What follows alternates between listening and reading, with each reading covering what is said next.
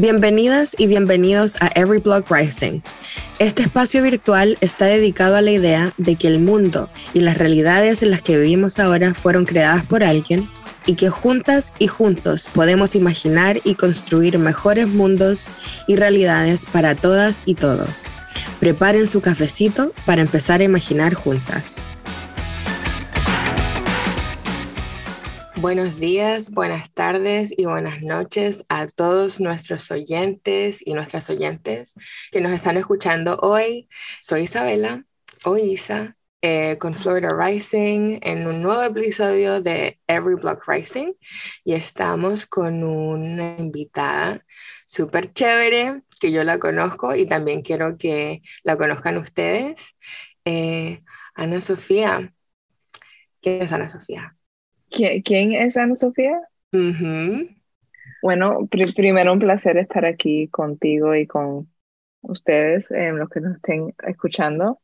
Em, soy Ana Sofía Peláez, soy la cofundadora de Miami Freedom Project. Nacida aquí en Miami de padres cubanos, em, viví una, gran parte de mi vida fuera de Miami, en más de 20, 20 años en Nueva York, y entonces volví a Miami en el finales del 2015 y era alrededor de la elección en el 2016 y empecé a hacer trabajo como voluntaria en esfuerzos para el voto latino. Y cuando tuvimos la elección, los resultados, em, me sentí que tenía que quedarme en el espacio y seguir en el community engagement con el voto latino. ¿Cuál es la diferencia entre Nueva York y Miami? Bueno, creo que viví tantos, no, no, no, fue, no, fue pocos años. Yo casi viví lo mismo, el mismo tiempo en Miami que en Nueva York. Así que para mí las dos, a veces hablo de volver a Nueva York y digo, you know, I'm going to go home next year. I haven't been home in a, in a year. igual cuando estaba en Nueva York, así es como hablaba de Miami. Las, para mí las dos son, uno se siente en casa. Así que para hacer esa comparación, para mí es difícil porque uno ve lo bueno y lo malo que tienen las dos ciudades. Creo que Nueva York es una, una ciudad histórica, con, bueno, con mucha historia, mucha cultura, mucho de todo lo que uno quiere tener, imaginar, pensar, pero también con sus problemas. En, ser una, una, ciudad con tanta historia, em, tiene ese sentido que, que ya, tiene todo, ya tiene todas las respuestas. Nueva York no cambia. Siempre es una ciudad donde hay tantas personas que pasan por Nueva York, pero Nueva York en sí es como para mí una idea, una idea muy fija de cómo es como ciudad, cómo se entiende como ciudad. Uno puede ser parte de esa ciudad por un momento, pero entonces uno sigue con, por su vida. Y Miami, en comparación, es una ciudad más joven. Es que Miami es como una ciudad adolescente. Em, es una ciudad donde siempre está nuevas poblaciones, como todo el mundo llega a Miami con una, una idea de qué va a ser en Miami y con Miami. Uno tiene una, una idea que uno siempre, Miami es una, siempre está evolucionando y cambiando. Y uno, tengo un amigo que dijo que en ciudades como Nueva York, Chicago, San Francisco, ciudades maravillosas, claro, uno siempre dice, ah, bueno, es que Nueva York en los 70, ahí es cuando estaba interesante, o San Francisco en los 50, era, esa era su época. En Miami uno siempre habla del futuro, siempre dice, en cinco años vas a ver esto, en diez años Miami va a ser llegar a ser una ciudad conocida. E, es como siempre estamos mirando para el futuro. Y eso para mí es lo que me, me, me, gusta mucho de Miami. Es, es, algo que quería ser parte cuando volví a Miami. Em, ¿qué, ¿Qué va a ser ese futuro? ¿Cómo va a ser? Y fue eso, o sea, hablando de Miami como un proyecto futurista, ¿verdad? Em, ¿Cómo se relaciona eso con tu organización? De qué se trata tu organización, cómo llegaste eh, a estar políticamente activa eh, con la gente latina acá en, en, el futuro, en Miami.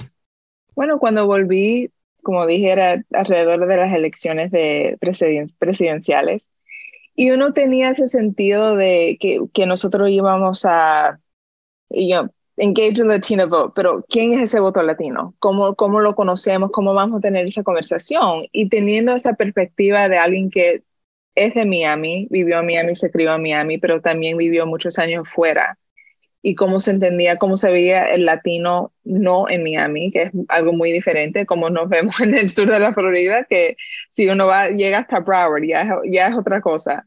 Exactamente. Eh, teníamos como esa, esa dual perspective, lo veíamos por, por dentro y también de afuera, y veíamos de las personas que estaban también en la, la política como hablaban del voto latino que de verdad no entendían ¿Qué, ¿Qué, es el voto latino? ¿Quién son esas personas? ¿De dónde vienen? ¿De qué países vienen? ¿Qué, ¿Qué, fue esa experiencia? Que alguien que viene de Chile es muy diferente que alguien que vino de Cuba, de Nicaragua, de Venezuela, de Perú. Todos vinimos por quizás por alguna una misma ilusión, una aspiración, un sueño que teníamos, pero las causas, el, el, el momento que ya no podíamos estar en nuestros países, países de origen es muy diferente. Y eso definía de alguna forma cómo veíamos la política de los Estados Unidos, cómo entendíamos un nuevo sistema, cómo nos eh, acclimated a un nuevo sistema, assimilated into a new system, una nueva sociedad. Así que en ese proceso veíamos que había, había mucho trabajo que se tenía que hacer, cómo estábamos comunicando con ese voto latino, que claro, hablamos del voto latino para hacerlo más simple, pero es el voto cubano, el voto venezolano, el voto nicaragüense, el voto centroamericano. Hay un, algo de, todos los países latinoamericanos. Estamos aquí en el sur de la Florida. Y cómo comunicamos, con, cómo entendemos que una persona de Cuba va a tener una, una perspectiva diferente en cómo se habla de healthcare y educación que una persona que vino de Puerto Rico, vamos a decir. O la inmigración, la misma inmigración, que alguien que todos tenemos un, un, trato diferente cuando llegamos aquí. Los cubanos tienen una una experiencia diferente a, personas que vienen de otros países y o una persona puertorriqueña que no, no necesariamente están pensando en la migración, pero sí en, en, en, la cuestión de statehood, en lo que pasó con Huracán María, tienen otras prioridades. Así que hubo esa oportunidad para hacer ese trabajo, para de verdad entender cómo nuestras comunidades están hablando de la política, cómo se, cómo se sienten, cómo se ven en los la política que se está haciendo, cómo se identifican y tener esas conversaciones con ellos y hacerla, hacer que sea una conversación. Es presentando uno, una plataforma en un, quizás más, más liberal que, que uno piensa que, que, un cubano, un cubano americano piensa, pero que es como me representa a mí, mis amigos y mis personas en mi familia, en mi, en mi comunidad. ¿Cómo podemos tener esas, esas conversaciones sobre temas políticos de una forma que es más inclusiva de todo lo que se tiene, the full political spectrum. Claro, exactamente. Y yo he visto también, eh, sobre todo en esta era de los medios sociales, ¿verdad? De, la, de Facebook, Instagram, Twitter, que hay bastante propaganda, sobre todo dirigida a nosotros, a la gente latina, qué está haciendo Miami Freedom Project eh, para mitigar este efecto de desinformación, porque eh, me he dado cuenta que la derecha y la ultraderecha usa tácticas em, para disuadirnos del voto, para que no votemos o para que votemos en contra de nuestros intereses personales. Entonces, ¿qué estás, qué estás haciendo tú y Miami Freedom Project para mitigar eh, los efectos de ese, de ese tipo de propaganda? Bueno, para nosotros es importante porque entendemos, cuando yo vine de Miami, bueno, cuando vine de Nueva York, me equivoqué, de, de, de Nueva York a Miami, mi mamá me hablaba de radio en español y me decía, y ella se preocupaba mucho y decía, tienes que oír esto, no, no, no vas a creer, pero ¿por qué lo van a decir si no es verdad? Eso es, es posible que lo puedan decir si no hay algún, algún, algún grano de, de hecho que están explicando, ¿por qué lo pueden decir? Ella no entendía ¿por qué se podía decir si no había algo ahí, algo que podían decir que algo de verdad? Y le preocupaba porque no estaba de acuerdo con, lo que estaban diciendo. La perspectiva no era algo que ella, em, ella no ve las cosas así, mi mamá mucho más abierta, mucho más progressive, que uno piensa que va a ser una señora cubana americana en, sus 70 años ahora. Y hablábamos de eso, yo le, yo le decía mami, no, tienes que, no, no, no tienes que oír eso, eso te, te, está te estás agobiando por gusto, pon CNN, pon otro, cambia el canal, no, no tienes por qué angustiarte por eso, están inventando cosas, no, no te preocupes. Y, y fue, fue un rato, tomé un rato en entender que mi mamá vino aquí a los 13 años prefiere inglés, eh, español, pero se defiende en inglés. Ella puede cambiar a CNN, ella puede cambiar a MSNBC, al canal. Ella puede, tiene acceso a, otros medios, a otros programas, a otras opiniones, pero alguien que vino ayer de Cuba, Nicaragua, Venezuela o Chile o, Perú o Centroamérica no tiene ese acceso, está aquí como nuevo inmigrante, se siente más tranquilo si te estás trabajando por día, no quieres hacer el trabajo de oír inglés, aprender otro, otro quieres oír las noticias tranquilo, tener tu radio puesto y si esa información solo viene de una perspectiva, entonces esa persona solo está oyendo un lado. Y ahí es donde la desinformación, que puede ser, puede ser una diferencia, diferencia de opinión. Y eso es diferente que desinformación, pero hay muchas cosas que se dicen que no son, que se representan hechos que no, que ya han sido investigados, que ya han sido desprobados, y eso no se está presentando de una forma em,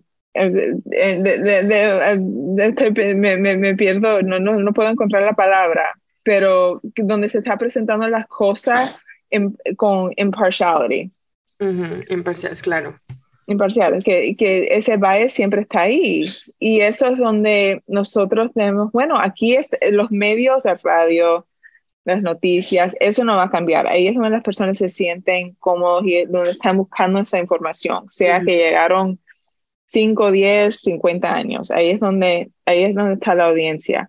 ¿Cómo podemos ayudar para que tengan otras perspectivas en esos mismos medios? No cambiar los medios, pero que, es, que, que pueda haber diversidad en las perspectivas que se están presentando en esos medios.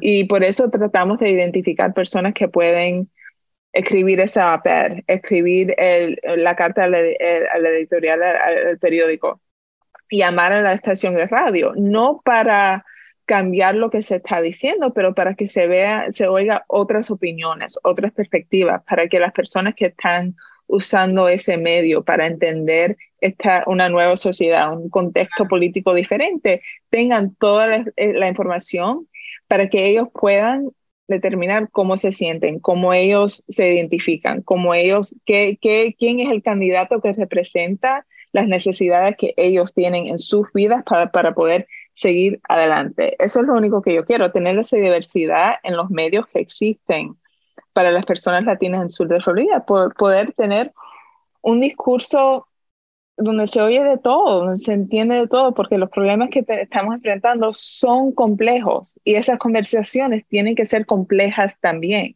Claro. Para entenderlas mejor y para poder tomar una decisión. Y esa decisión se toma cada dos, cuatro años o más en, en ese momento donde vamos a votar.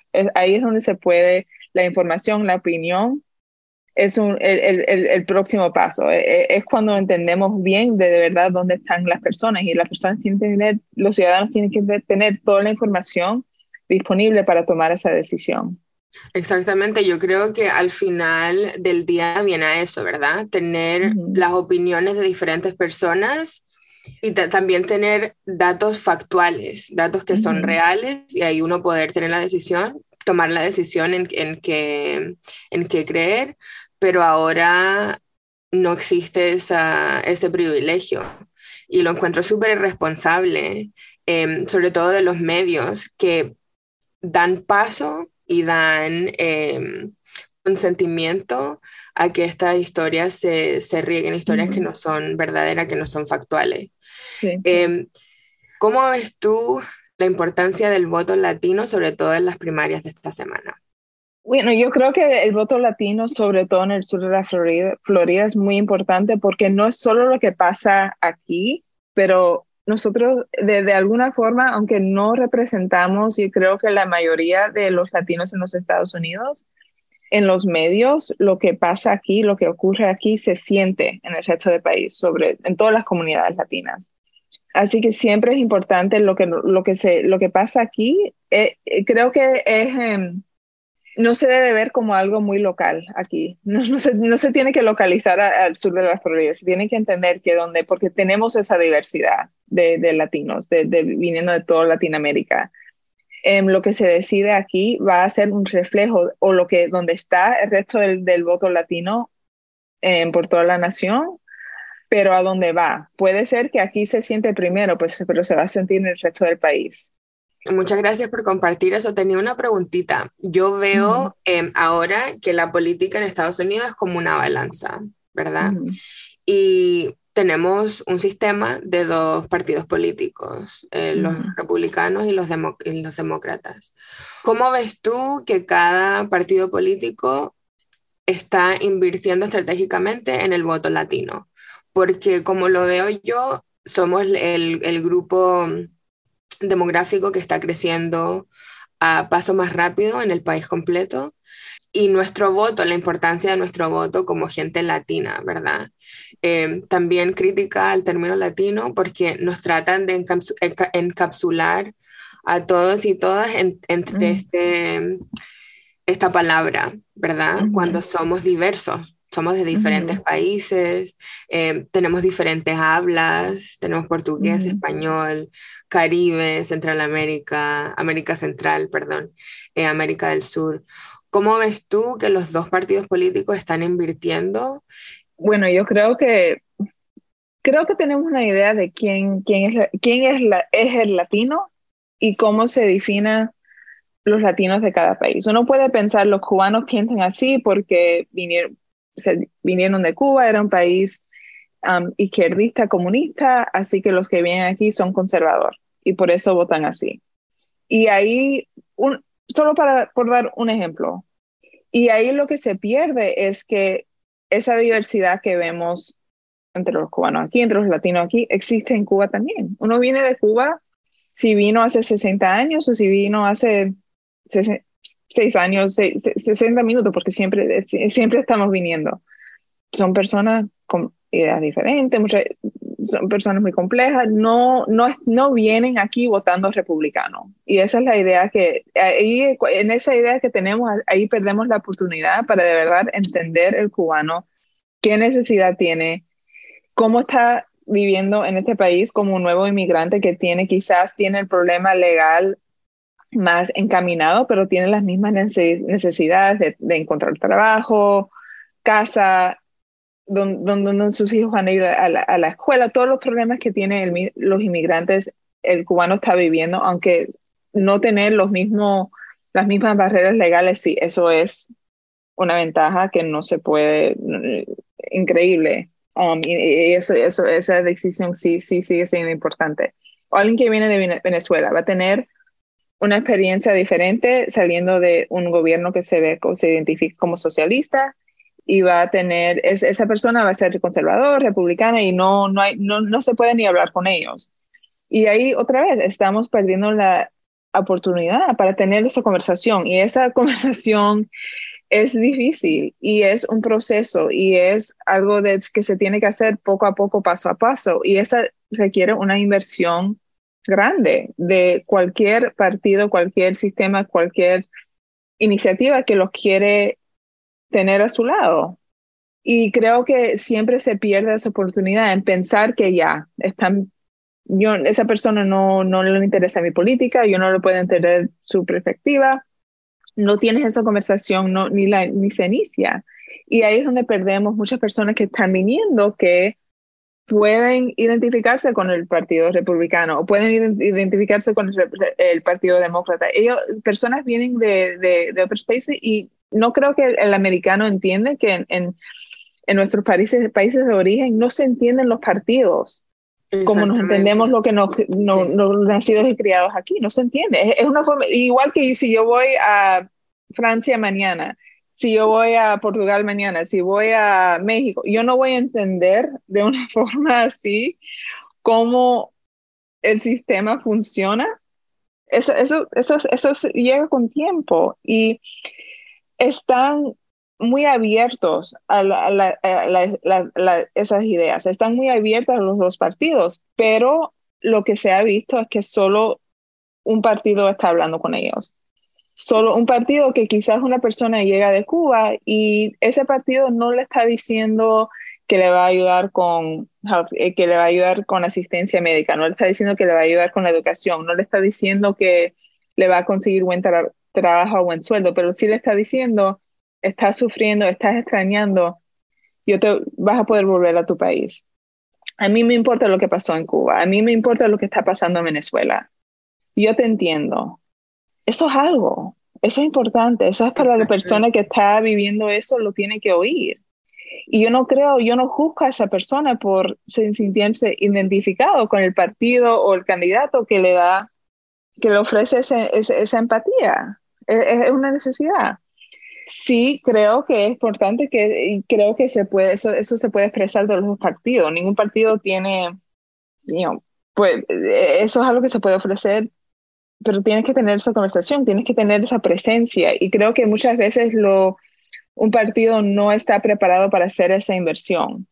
Y el otro sí, porque ve la ventaja, ve la posibilidad. El otro partido a veces no ve la posibilidad y no hace esa inversión o piensa que solo que no hay otra alternativa, que si tú dices que estás apoyas a los inmigrantes y ves que los latinos se identifican con inmigrantes, tú piensas, bueno, no tienen otra alternativa pero uno puede ser inmigrante, no gustar, no gustar de la, política de, de, los republicanos, lo que dicen con los inmigrantes, pero también sentir, bueno, sí, eso, no estoy de acuerdo con eso, pero me gusta lo que, siento que la economía va mejor con ellos, que yo no creo que es verdad, pero sentirse que hay otros temas que sí los ayuda o si es algo de una forma cultural, que uno se siente más conservador en los, en los temas sociales hay, mucho, hay muchas entradas para identificarse con un partido o el otro.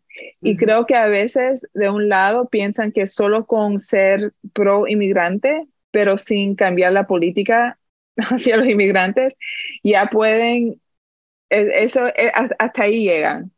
Y no hacen la, la, inversión necesaria para seguir, para que no solo tiene que ver con la inmigración, tiene que ver con la eh, eh, healthcare, tiene que ver con los suelos, tiene que ver con la economía, tiene que ver con todos estos temas. Y yo creo que, mm. si pudieras cambiar, si, si yo te dijera mañana vas a abrir los ojos y vas a ver el mundo en el que quieres vivir, ¿cómo sería ese mundo que tendría? Bueno, creo que lo, lo he dicho varias veces. Lo que a mí más me gusta, me inspira, es la diversidad y la oportunidad. Todo el mundo para ser quien son y vivir como quieran. Eso para mí sería lo que todos queremos, a, lo que todos queremos acceder, tener esa oportunidad. Y para eso hay que tener recursos y hay que tener que tener ese poder escoger por uno mismo, decidir por uno mismo, porque cual, pase lo que pase uno se tiene que sentir bien en las decisiones que ha tomado en la vida que está viviendo, en cómo en qué pacto, qué, qué relación tienes con, con la persona a su alrededor, se tiene que sentir bien, se tiene que despertar y sentir que, que va a hacer cosas que quiere hacer, que se siente bien haciendo y todas las noches saber que no le hizo daño a nadie, trató de mejorar las cosas, porque uno, ¿sabes? La vida es difícil y es dura. Y uno no, no, no, le quiere vivir pensando que en ese quítate tú para ponerme yo, o sentir que por uno ganar otro tiene que perder, y uno siempre que tenemos, siempre creo que tenemos que estar en el proyecto para mejorar nuestras vidas, pero también estar pendiente de que nuestros vecinos, nuestros amigos, nuestras familias también tienen esa, esa, esa oportunidad. Y eso es todo, la oportunidad, el chance, porque nada está garantizado para nadie. Uno puede vivir en un mundo perfecto, un sistema perfecto y, le toca la enfermedad, le toca algo que no pudo prevenir. Eso, eso es la vida, es, es dura. Lo más que podemos ofrecer es que cada día eh, estamos haciendo lo posible para ayudarnos uno al otro. Y eso es el mundo que yo quiero ver. Y por eso me he dedicado a este trabajo, porque si en tener una conversación, en ayudar a alguien pedir algo que tiene ese derecho y tiene que tiene que, necesita la forma, la, la, tiene que llegar a, a, cómo, cómo, proceder por, por, este sistema. Si yo puedo ofrecer eso y hacer algo posible que no, no era posible por, este, por, por, por, alguien, por una, por una persona, por una persona que está pasando trabajo, eso para mí no hay mejor forma de, no, para pasar el día. Exactamente, y apreciación a los matices del, de, la, de la humanidad.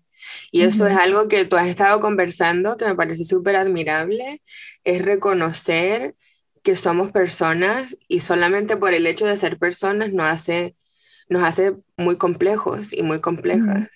em, y apreciar los matices me llama, me llama mucho la atención. ¿Y cómo llegamos allá? A ese mundo que tú quieres ver.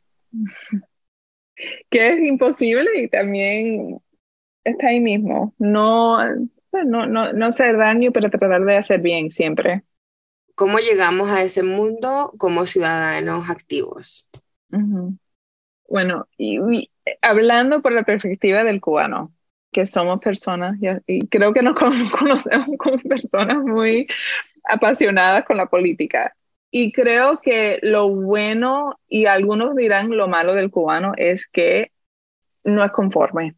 Siempre, no sé, uno nunca siente que el, el, cubano va ni va a ir para la izquierda o la derecha. Siempre se tiene, se tiene que ganar y eso, aunque a mí me frustra a veces porque estoy en el trabajo tratar de ganarlo, es muy difícil, imposible, creo que ahí si hay algo que se puede entender y usar es que ningún voto debe estar garantizado. Yo creo que el voto tiene que ser un voto informado.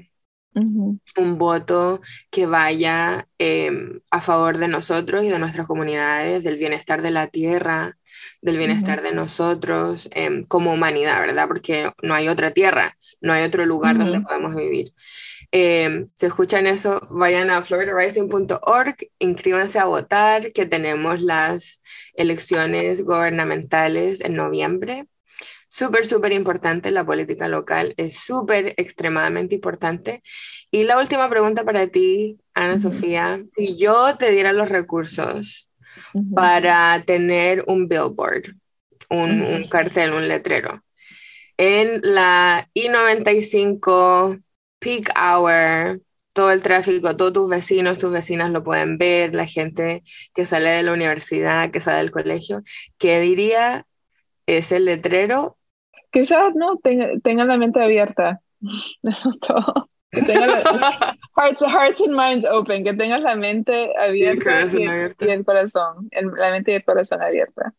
Eso es todo. qué lindo, qué lindo. Como no creo que se va a hacer, pero bueno, eso, eso siempre es lo que está atrás de todo. Yo siempre, siempre tengo esa esperanza que si alguien si quieres que te, te, escuchen, tienes que oír. You to, if you want to be heard, you have to listen. Así que siempre empiezo con la persona, lo que me están diciendo a mí, nunca empiezo lo que va a ser la propaganda, porque eso siempre me pone nerviosa. Claro, claro. Nominar a alguien. ¿Cómo puedo escuchar un poquito más de Miami Freedom Project? ¿Cómo te los contacto? Pueden buscarnos, encontrarnos en miamifreedomproject.org y tenemos ahí un Miami Freedom Story y es cuando queremos oír de ustedes. Así que si nos buscas en miamifreedomproject.org, hay la, tenemos la, la, capacidad para contarnos tus, tus historias. Queremos oír What is your Miami Freedom Story? So, si quieren ir a miamifreedomproject.org, pueden oír lo ver todo el trabajo que estamos haciendo por la ciudad con, en nuestra comunidad latina, pero también pueden ser parte de ese trabajo por eh, contarnos tu, tu, Miami Freedom Story, porque queremos entender todo el mundo, todas las comunidades, todas las personas, cómo ellos ven a Miami y cómo podemos ser juntos mejor. Ok, muchas gracias Ana Sofía por darte este tiempito de conversar conmigo y nos vemos pronto. Gracias a todos y a todas. Chao. Chao. Gracias por acompañarnos a pasar este tiempo juntas. Si te gustó este episodio, no olvides de suscribirte y dejarnos comentarios. Si quieres apoyar nuestro podcast y enterarte de nuestros proyectos, anda a floridarising.org. Nos escuchamos muy pronto.